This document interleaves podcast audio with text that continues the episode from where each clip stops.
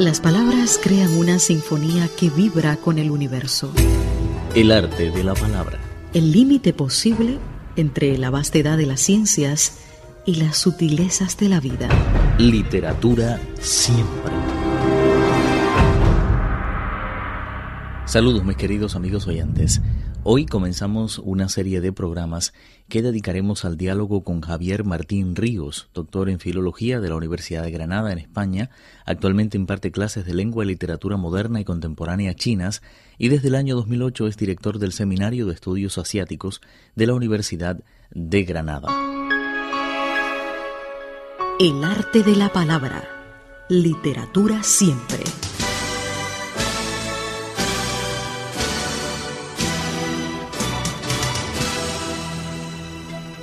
Javier Martín Ríos, Granada 1970, se inició en los estudios sinológicos en su ciudad natal y posteriormente completó sus estudios de lengua y cultura chinas en la Universidad de Zhejiang, la Universidad de Yunnan y la Universidad Chiao Tong de Shanghai.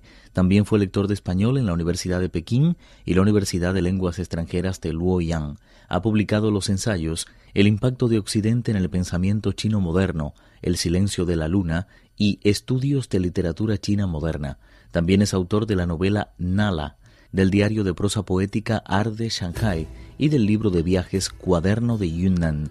Ha traducido al español la poesía de Wen Yi Tuo, Aguas Muertas, Tai Wan Shu, Mis Recuerdos, co-traducido La Niebla de Nuestra Edad, una breve antología de poetas chinos contemporáneos, y la novela corta de Liu Chengyun, De Regreso a 1942, en el año 2013 y justamente por la novela De regreso a 1942 y su labor como traductor, comenzamos el diálogo con Javier Martín Ríos. Bueno, de regreso a 1942 fue una propuesta, fue una propuesta de, la editorial China Intercontinental Press que ha sacado una, una colección que se llama Joyas Literarias de la de China Contemporánea.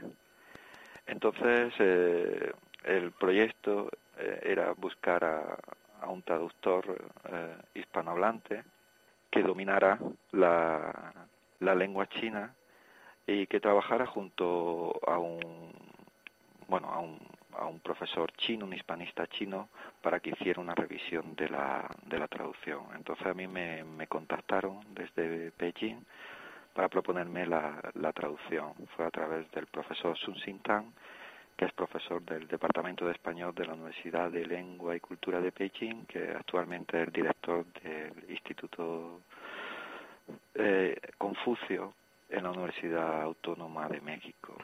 Con él, desde mis primeros tiempos en China, he tenido una amistad muy estrecha y, bueno, me, lo propuso, me mandó el original, eh, lo revisé, me digo, me, me dije, pues esta novela creo que es muy importante, además sé que en la historia contemporánea de China, pues una, una un relato que se menciona mucho mm. y, que es necesario que, se conozca, ¿no? Entonces fue fue una propuesta desde Beijing para traducir la novela.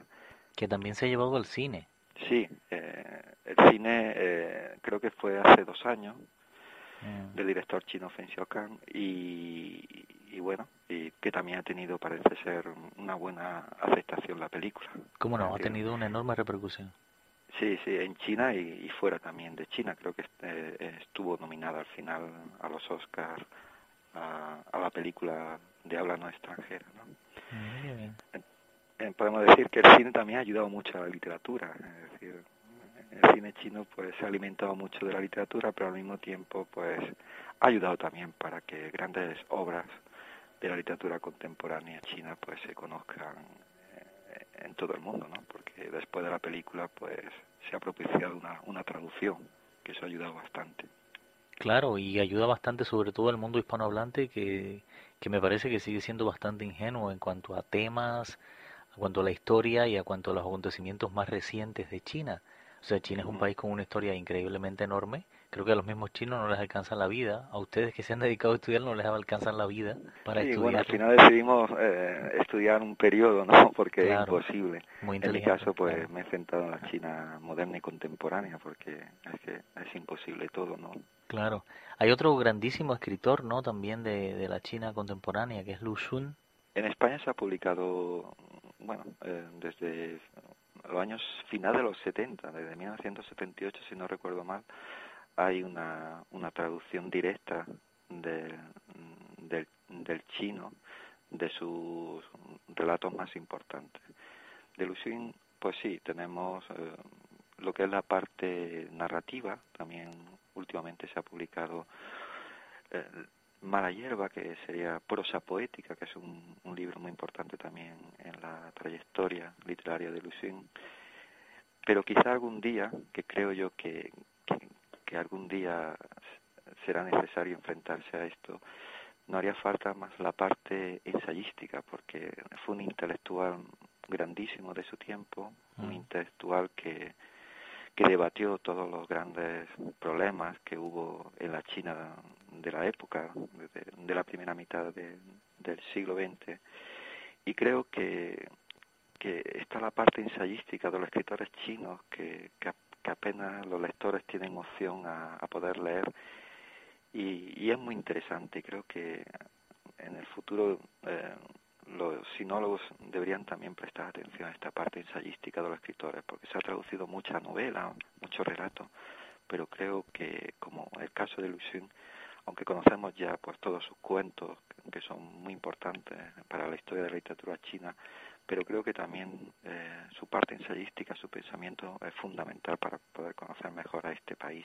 Y hablando de conocer este país, según he podido ver, usted ha estudiado en China, pero en varios lugares de China diferentes. ¿Eso fue muy a propósito, buscando eh, las formas de hablar de cada una de estas regiones? Yo cuando llegué a, China, ya hace tiempo, en 1997, la primera vez, pues eh, llegué como lector de español. Estuve el primer año en la Universidad de Pekín. Entonces, mi vida siempre ha sido la universidad y pues he dependido para poder, al final me quedé ocho años, llegué para, bueno, vamos a ver un poco y al final me quedé ocho años viviendo en China. Entonces, bueno, eh, para mantenerse en la vida universitaria, pues uno depende de, becas, de lectorados.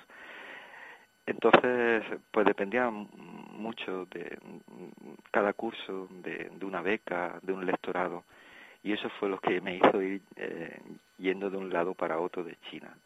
Al principio a lo mejor no fui muy consciente de la cantidad de en ocho años cinco ciudades, cinco universidades, pero luego con el paso del tiempo me he dado cuenta que ha sido una experiencia, una riqueza impresionante, porque al final eh, he tenido la oportunidad de conocer eh, pues un poco, no toda China porque es imposible, pero sí en distintos sitios, en distintos lugares que, que me ha permitido pues quizás llegar con más profundidad a este pueblo.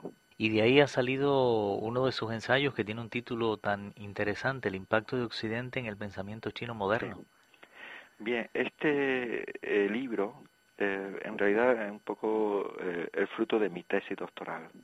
mi tesis doctoral, mi investigación estuvo centrada en, en, en, el impacto, como dice el, el libro, el impacto occidente en el pensamiento chino moderno, es decir, desde, especialmente desde el final de la Primera Guerra del Opio hasta, bueno, hasta los años 30, 40 del siglo XX.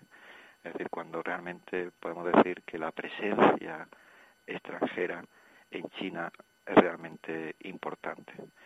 Porque antes había habido contacto desde tiempos antiguos de la ruta de la seda, siempre hubo un diálogo importante comercial, también cultural, Recordemos que el budismo entró desde India a través de la ruta de la seda.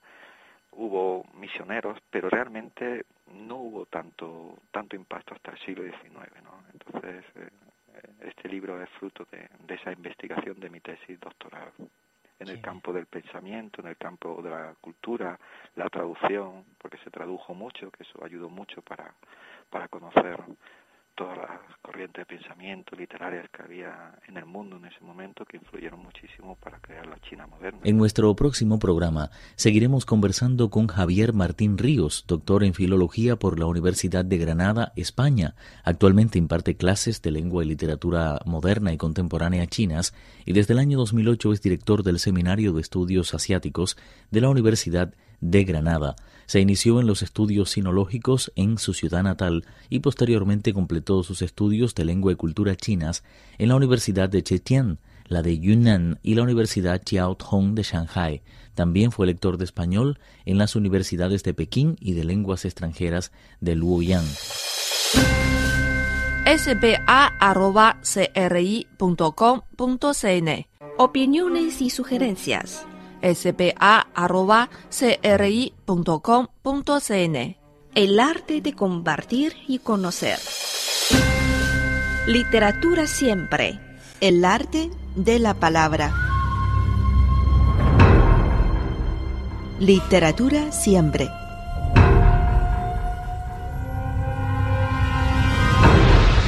Cristina Pimpín, Viva Tang Yin y Abel Rosales, quienes habla. Esta es una producción Radio Internacional de China.